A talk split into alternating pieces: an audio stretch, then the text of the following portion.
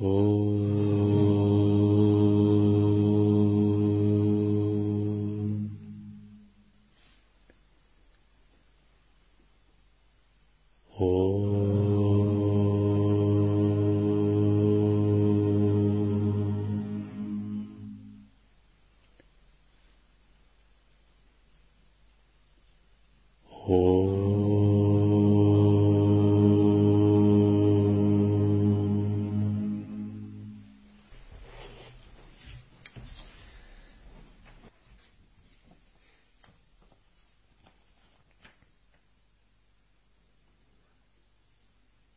Текст Аштавакрагита.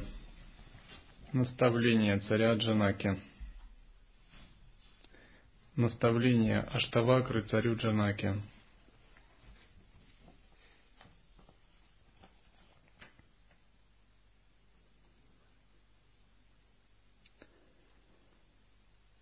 От неведения появляется мир. От знания он перестает казаться больше меня.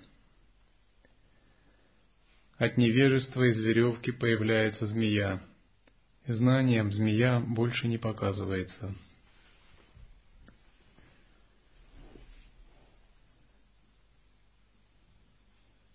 Цель духовной практики – устранение фундаментального невидения.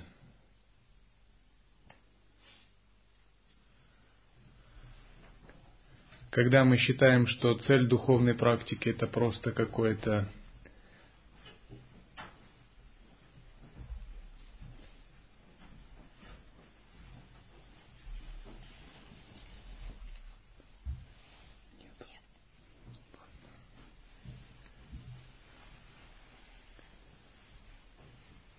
Когда мы считаем, что цель духовного, духовной практики это просто при улучшении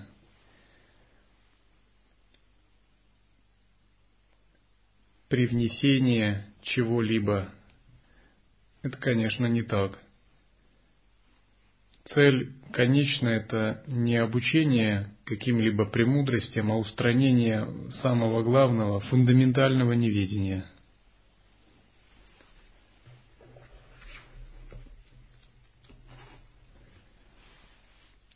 Фундаментальное неведение – это двойственность. Двойственность, которая заставляет нас считать себя субъектом, внешний мир внешним миром.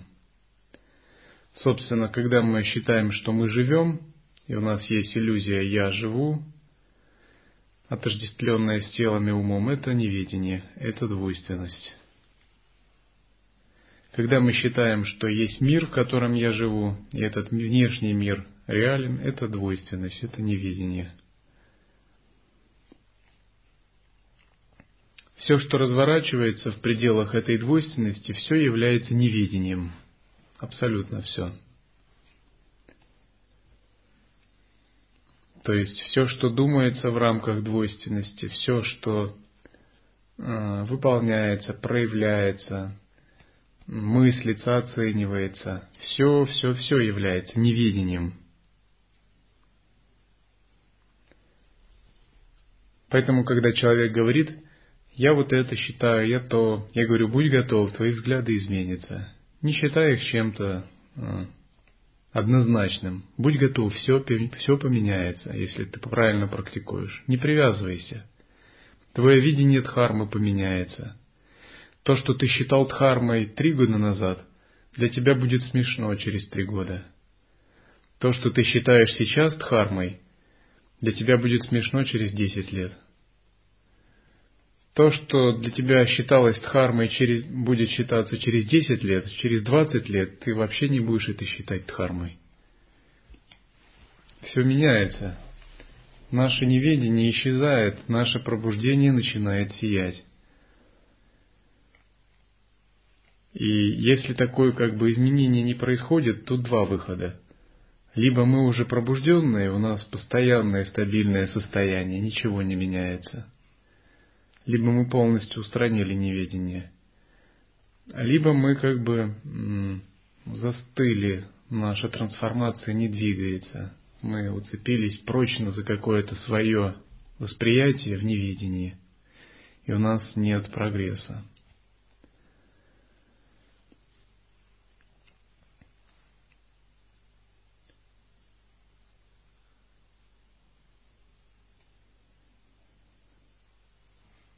Пока есть неведение, есть жизнь, есть смерть.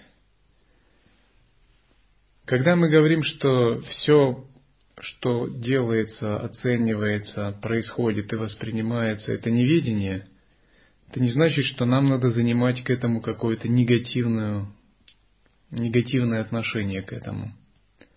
Мы просто констатируем, что за это нельзя цепляться, этому нельзя придавать значение самобытия. Если мы порождаем отрицание, негативное отношение, это снова часть неведения, снова приятие отвержения. К примеру, само восприятие, сами действия, оценки и слова не так уж плохи, то есть они не плохие, не хорошие. В них нет чего-то однозначного. Они зависят от условий. Плохо, когда происходит отождествление с этим. Отождествление с этим происходит, когда мы не можем наблюдать пустотную основу всех действий, мыслей и оценок. Когда мы как бы слепо верим всему, что происходит, принимая все за чистую монету – когда же мы находим пустотную основу всего, что происходит, внезапно у нас все становится целостным, все воссоединяется. Нам нет нужды больше а, называть все, что происходит, неведением, потому что неведение как раз устранено нашим различающим знанием, когда мы открыли пустотную основу. Тогда мы видим, что все, что происходит, является чем-то более высоким, чем мы считали, и наше неведение ушло. То, что происходит, является лилой, божественной игрой энергии Абсолюта. Это тот случай, когда горы становятся горами снова. Сначала горы – это горы. То есть мы воспринимаем реальность э, в неведении. Ну, однозначно в субъект-объектных отношениях. Для нас как бы картина мира принимается за чистую монету. И вот мы получаем упадешу от гуру, начинаем созерцать и очищаться. Входим внутрь себя, все начинает меняться. Горы перестают быть горами, а реки реками – мы нащупываем тонкий слой сознания, подобный пространству. Сначала мы не знаем, что он подобен пространству. Мы просто чувствуем его, как я есть внутри себя, или как внимательность при действиях тела. Я надеюсь, все понимают, о чем я говорю. То есть это критерий того, что вы вообще как бы правильно практикуете. То есть вы обязательно эту внимательность или осознанность нащупываете – Два года послушничества предназначено для того, чтобы поймать эту внимательность. Если вам не удается ее поймать, надо вновь и вновь прояснять это. То есть монах это тот уже, кто стабилизировался в этой внимательности, прояснил и плывет в ней уже. Он с ней работает. Однако внимательность это как бы самое начало, это ключик, который открывает дверь. Это росток, который должен вырасти, или ребенок, который должен повзрослеть, которого мы должны нянчить. Потом мы обнаруживаем эту внимательность как внутриприсущее сознавание «я есть». У нас начинает формироваться некий центр. На этой стадии человек как бы впервые вообще обретает тонкое сознание и становится личностью в определенном смысле. Его эго наконец-то завершается. То есть, чтобы практиковать, нужно утонченное ложное эго вообще-то. Рафинированное, сильное ложное эго. Если у ваше ложное эго еще не сформировалось, вы даже не сможете практиковать. То есть вам еще даже ну, мирских качеств не хватает – и вот когда вы подходите к атмавичаре, ваше эго мирское как бы уже завершает свою эволюцию. То есть для вас уходят такие понятия в миру, когда вы практикуете и вы утвердились в атмавичаре, вы становитесь как бы обладателем разных ну, глубоких качеств. Там, силы воли, бесстрашия, мудрости. У вас проявляется ясность различные таланты, гибкость в общении, способность добиваться своей цели, способность подчинять низшее побуждение своей низшей природы ради силы этого осознавания – способность идти к намеченной цели, невзирая на что, то есть такие сильные качества вашего «я».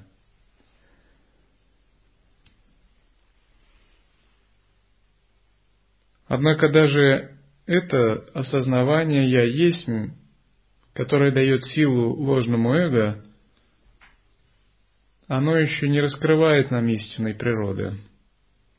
И мы продолжаем дальше работать с анкальпой – наша ясность углубляется, но мы еще как бы не уверены, каково же это глубокое сознавание. И мы часто путаемся и совершаем разные еще ошибки. Но когда мы с ним начинаем работать дальше, оно все-таки обнаруживает свою исконную природу. Оно начинает проявляться как пространство, как пустота и свет – как запредельное, как непостижимое.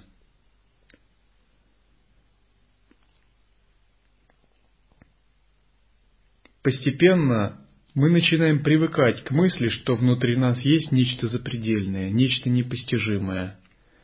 Мы обретаем веру в себя, в свое сознание, хотя она еще не глубокая. У нас наконец-то, наконец-то сформируется центр, вокруг которого все начинает вращаться. И мы из этого центра привыкаем смотреть на мир. Как опилки стягиваются к магниту, так и все начинает вращаться вокруг этого центра. И этот центр это уже не Ахамкара, э, не ложное эго, обусловленное из ума, это будхи, тонкий разум, космический разум, тонкий творческий интеллект. На этой стадии мы можем четко отделять себя от ума и от всего прочего. Однако даже в этом состоянии йогин еще не устойчив. У него примерно такое состояние в практике. То ли есть, то ли нет. Вот оно еще так неуловимо и оно еще колеблется. И за ним нет пхавы, энергии, такой силы, как бы покорять грубые мысли, проявляться наружу. Оно еще как маленький ребенок, которому надо учиться ходить. Тем не менее, такой человек уже обретает самодостаточность. Он нашел, почти нашел путь. Ему надо только дальше продолжать и исправлять отклонения вовремя. Но с Всевышним Источником йогин еще не соединился. Он все-таки еще в своих скантхах, в своих ясностях. Только наставления гуру и сутры с тантрами опыты святых могут привести его к воссоединению. Поэтому у него еще как бы есть самодостаточность, он уже такая отдельно парящая личность, но еще нет абсолютной веры, абсолютной самоотдачи. Это такая стадия очарованного странника, бродящего по Вселенной. Он уже самодостаточен, он парит вне общего, как бы, вне общей стаи, потому что уже есть собственная ясность. Однако понимания, куда он парит, еще нет. Он просто парит. И это такой момент, который очень много соблазнов содержит, и только учение тантры, наставления гуру могут помочь его правильно пройти. Потому что так можно парить очень долго, придавая значение тому, особо чего не надо придавать значение. Вклиниваясь в ступор, в ясность или в блаженство, в пустотность. Так может, такое парение может длиться как бы 300 тысяч лет, и ничего как бы не произойдет дальше. Поэтому святые из глубины веков грозят пальчиком. Смотри, как бы, будь внимателен на этой стадии. На этой стадии есть также тенденция ложного эго преувеличивать себя. То есть ложное эго становится очень тонким, и оно как бы уже чувствует за собой какую-то тонкую силу, оно еще не понимает, что эта сила идет от Абсолюта. У него есть тенденция такого преждевременного самовыражения, такой станцевать танец в пространстве, самостоятельный. Как бы дух самостоятельности уже обретен однозначно, его уже не смутить чем-то, какими-то лозунгами, общими целями, там, двойственными. Он имеет такую самодостаточность. Однако здесь как раз и действует тонкий-тонкий Мара, сын небожителя, который убеждает тебя, ложное эго, в этой самодостаточности и дает ему какую-то такую псевдосвободную волю, на самом деле которой ложное эго не обладает. И на этой стадии ученика такие могут быть разные там проблемы такого внутреннего плана, именно с эго связанные. Он начинает э, как так соперничать со святыми, у него с гуру могут быть такие как бы трения, как бы в том плане, что он преодолел поверхностное восприятие гуру как человека, но недвойственного видения гуру еще не открыл, и внутренняя самодостаточность уже как бы пытается вылезти наружу. Вот. Он еще находится в таком двояком, зависшем положении. Примеру, отпавший от Бога ангел, сатана, Люцифер, это примерно то же самое – когда он не побоялся бросить вызов Богу. То есть он обрел самодостаточность, ясность, гениальность, творческие силы, огромные мистические силы, ситхи. Стал Богом шестых небес. Сам почти творец вселенных. Вот, почувствовал за собой огромную шакти. Как тут не соблазниться всей этой шакти и как бы не начать танцевать эго свой собственный танец – Однако эго никогда не может сравниться с абсолютом, и все его танцы ни в коем вообще не идут ни в какое сравнение. И вся его свобода эфемерная. По сравнению со свободой, которую дают абсолют, она ничто просто, это клетка очередная. Поэтому такое состояние называют Мара, сын небожителя. Если же йогин не опьяняется этим и идет до конца, он переходит на новый уровень, где обретает более глубокое видение. Он видит, что его эго полностью зависит от абсолюта. Оно его просто производное, а сам он абсолют. И он видит, что единственный выход для него возможно это полная самоотдача эго. Полное течение э, собственного я и самоотдача. Отсечение собственного «я» это не означает его ущемление, то есть эго только выигрывает, предаваясь Абсолюту. Потому что у Абсолюта нет желания как бы доминировать. И как только эго ему предается, Абсолют наделяет его теми же качествами, какими он обладает сам. Но все теперь меняется. Скорее, самоотдача означает, что происходит – переподчинение или переориентации маленького «я» абсолютному «я». Это значит, что мы принимаем решение смотреть на мир всегда глазами Абсолюта.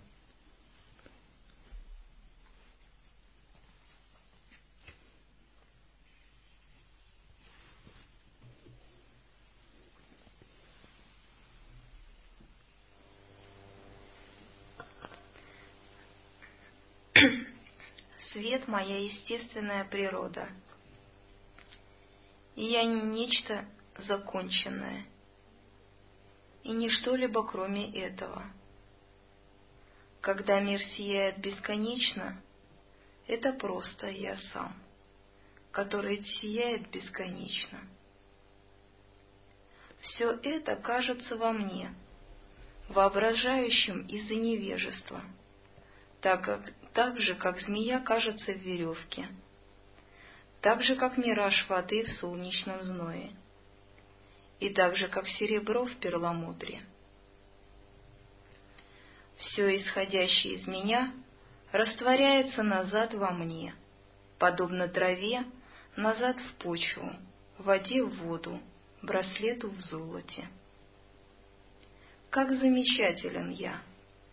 Слава мне, неуничтожимому, существующему даже после разрушения мира, от Брахмы до последней травинки. Как замечателен я! Слава мне, уединенному! Даже в теле я не иду и не прихожу никуда. Я пребываю всегда, заполняю все. Как замечателен я! Слава мне! Нет никого столь же умного, как я. Я познал все и всегда, даже без этого моего тела. Как замечателен я! Слава мне! Я не обладаю ничем вообще, и с другой стороны обладаю всем, к чему может обратиться речь и ум.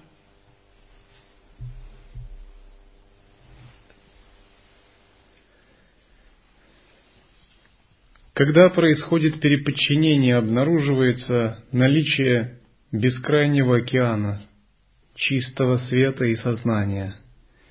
Вначале это как чувство или как опыт самадхи в медитации.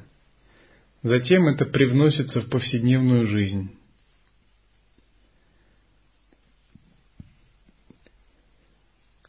Когда вы созерцаете, вы позволяете этому океану сознания выйти на первый план и руководить вами всегда. Вначале такое руководство не гибкое, и вы теряете его при повседневных действиях и жизни. Затем вы обретаете искусность, и такое руководство вас никогда не оставляет. Когда такое руководство совершается непрерывно, с этого момента все страдания покидают вас.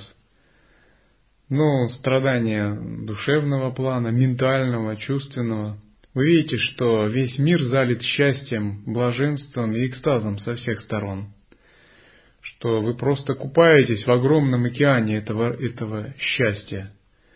И вы видите, что другие не замечают его просто потому, что э, их частота сознания не улавливает его. Вы же теперь всегда руководствуетесь этим, и вы обнаруживаете, что этот безграничный океан, он неуловим и неопределим. Тем не менее, это единственная реальность, из которой вообще все проявляется. И вы видите, что он не может куда-то исчезнуть, умереть, быть как-то низвергнутым, потерпеть неудачу.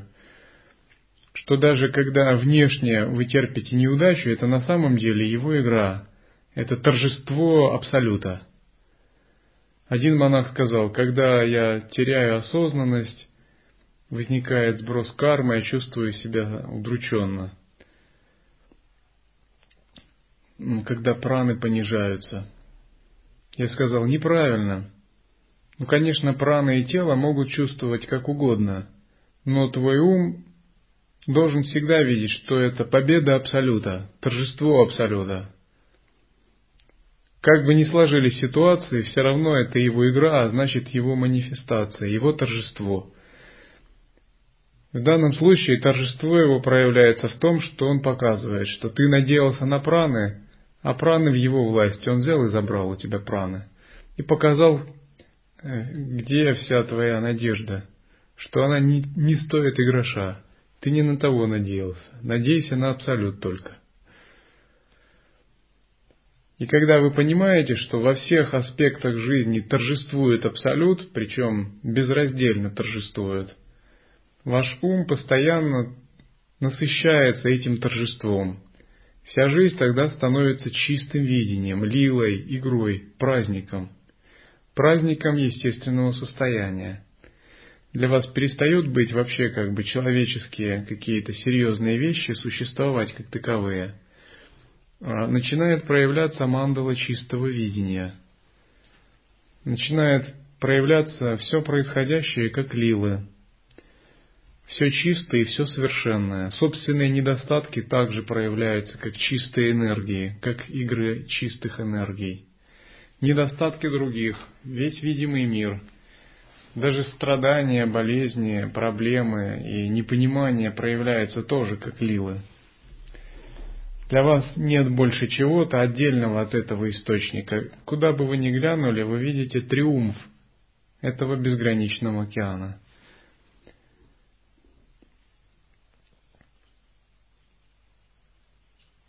Тогда йогин теряет различие на чистое и нечистое, жизнь и смерть, хулу и хвалу. Для него это вещи одного вкуса. Только эти вещи – это мирные лилы, эти – гневные лилы, но по сути и то, и другое чисто, совершенно является триумфом Абсолюта. Поэтому такой святой всегда празднует победу. Проигрывает он или выигрывает, на самом деле победа однозначно всегда на его стороне. Потому что результат относительно мире ни, ни на что вообще не указывает. Все, что не делается, все является совершенным.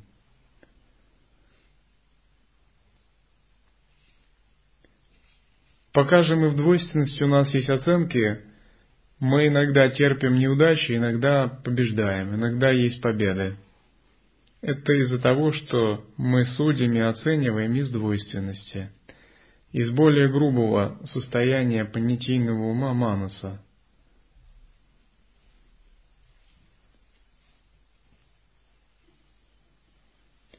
Далее Джанака говорит, «Как замечателен я, слава мне, Следует понять, что здесь это говорит не эго Джанаки не ум его. Это абсолют посредством ума выражает свое торжество таким образом. Поэтому, когда Джанака говорит это, можно сказать, что в это время Джанаки нет вообще. Только тогда эти слова являются истинными.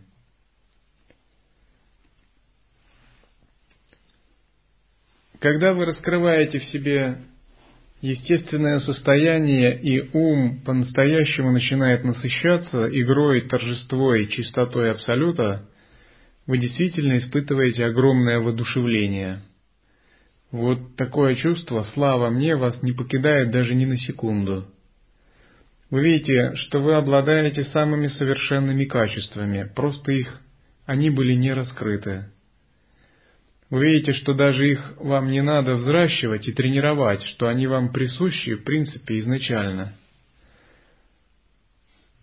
И теперь они раскрываются у вас с большой силой. Поэтому ваша эволюция – это всегда эволюция в сторону такого безграничного совершенного божества.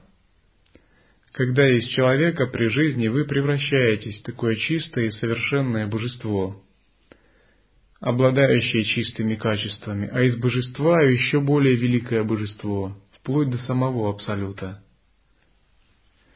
Это естественный путь эволюции, если вы имеете тело и энергии.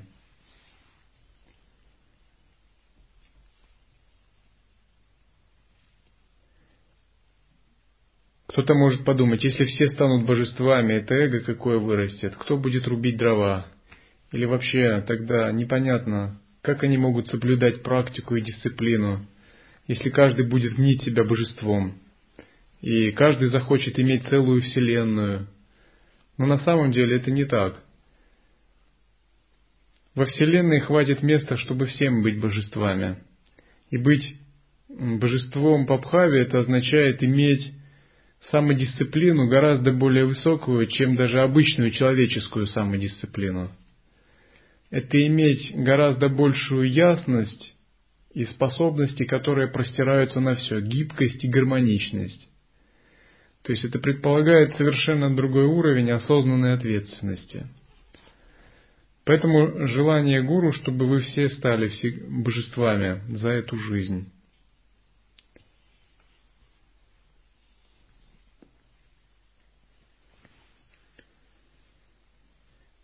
Когда йогин раскрывает собственное пространство «я», он обнаруживает, что качества в нем проявляются вместо того, чтобы их тренировать. К примеру,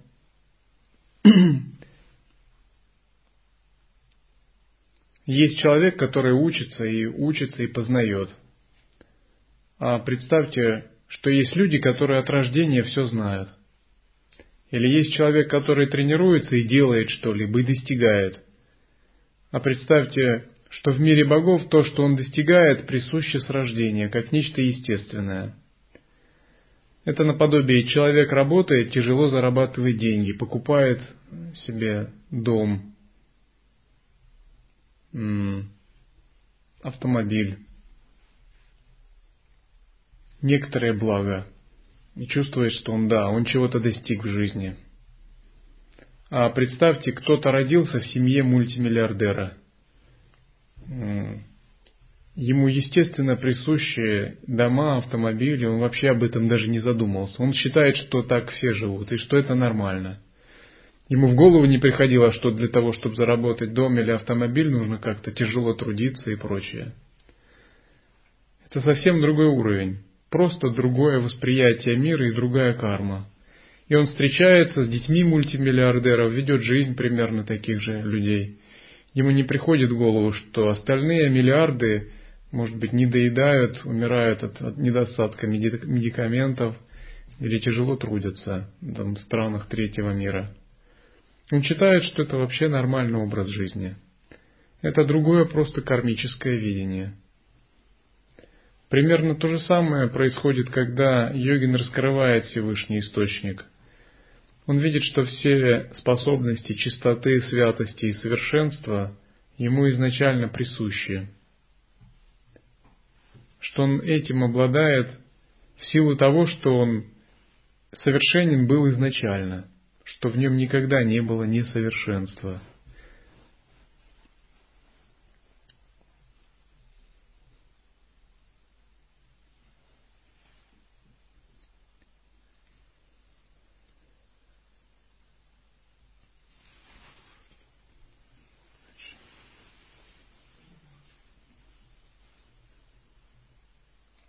Знание, что должно быть известно, и знающий, эти три существуют в действительности. Я, за, я безупречная действительность, в которой они кажутся обусловленные невежеством. Верно, дуализм – корень страданий. Нет никого другого, нет никакого другого средства от того,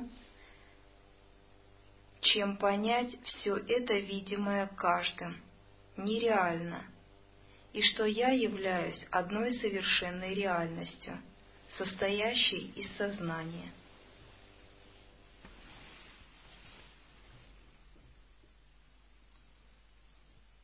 Двойственность – корень страдания.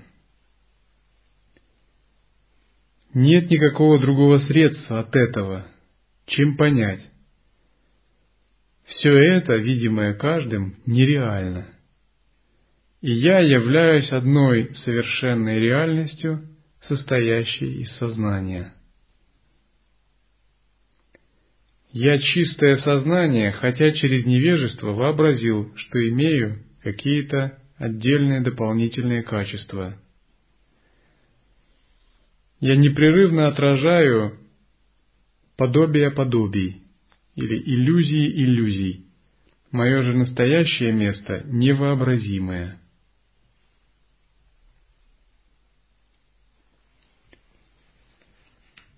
Пребывание в естественном сахаджа самадхи начинается, когда вы так чувствуете себя непрерывно.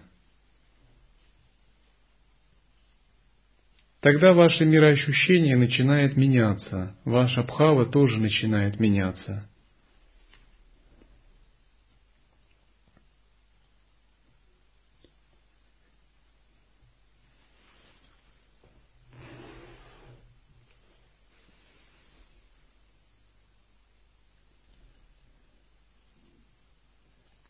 Однажды, когда мне нужно было оформлять документы в ретрите, я вышел из ретрита после, по-моему, двух лет с половиной. Мне нужно было сходить всего один раз. Ну, от этого не отвертишься. Я на короткое время его прервал, чтобы выйти.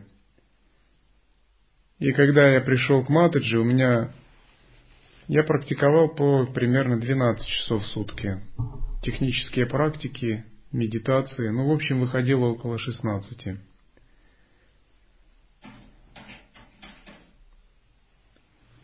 Когда я пришел, Матаджи мне пыталась объяснить, что то, что я прошу, нужно ходить долго, делать много и прочее. Я сказал, что ей придется сделать это сейчас и быстро. И как бы в однонаправленном состоянии. Ну, тогда я не заботился о гибкости и прочих как бы приличиях. Поскольку я был один и практиковал в ретрите, я не представлял никакую организацию, кроме самого себя. Мне все равно было. Я думал, что мне надо просто разделаться с этим, побыстрее закончить ретрит. И когда я ей сказал так, Петамата же начала плакать и начала сказать, я не понимаю, что происходит, я плачу вообще. Я сказал, что вам придется это сделать, видите, иначе не так будете плакать еще больше.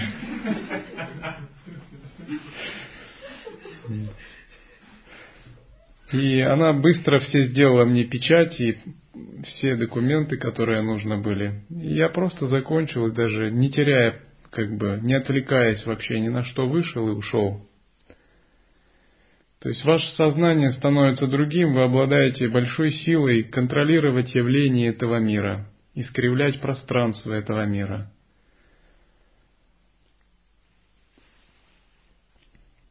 Ваша бхава меняется, вокруг вас все становится благоприятным.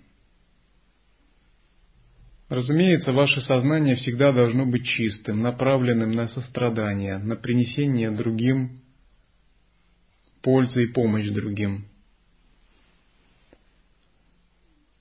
Потому что вы действуете из самого центра бытия, ваше сознание всегда действует с большой силой, тотальностью и безошибочно – при этом вы не прилагаете каких-то уж очень больших усилий. Вы довольствуетесь очень малым.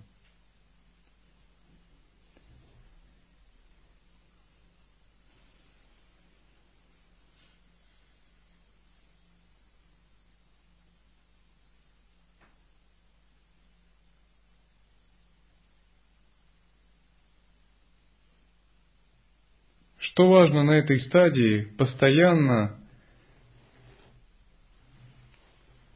практиковать отсечение поползновений ложного «я».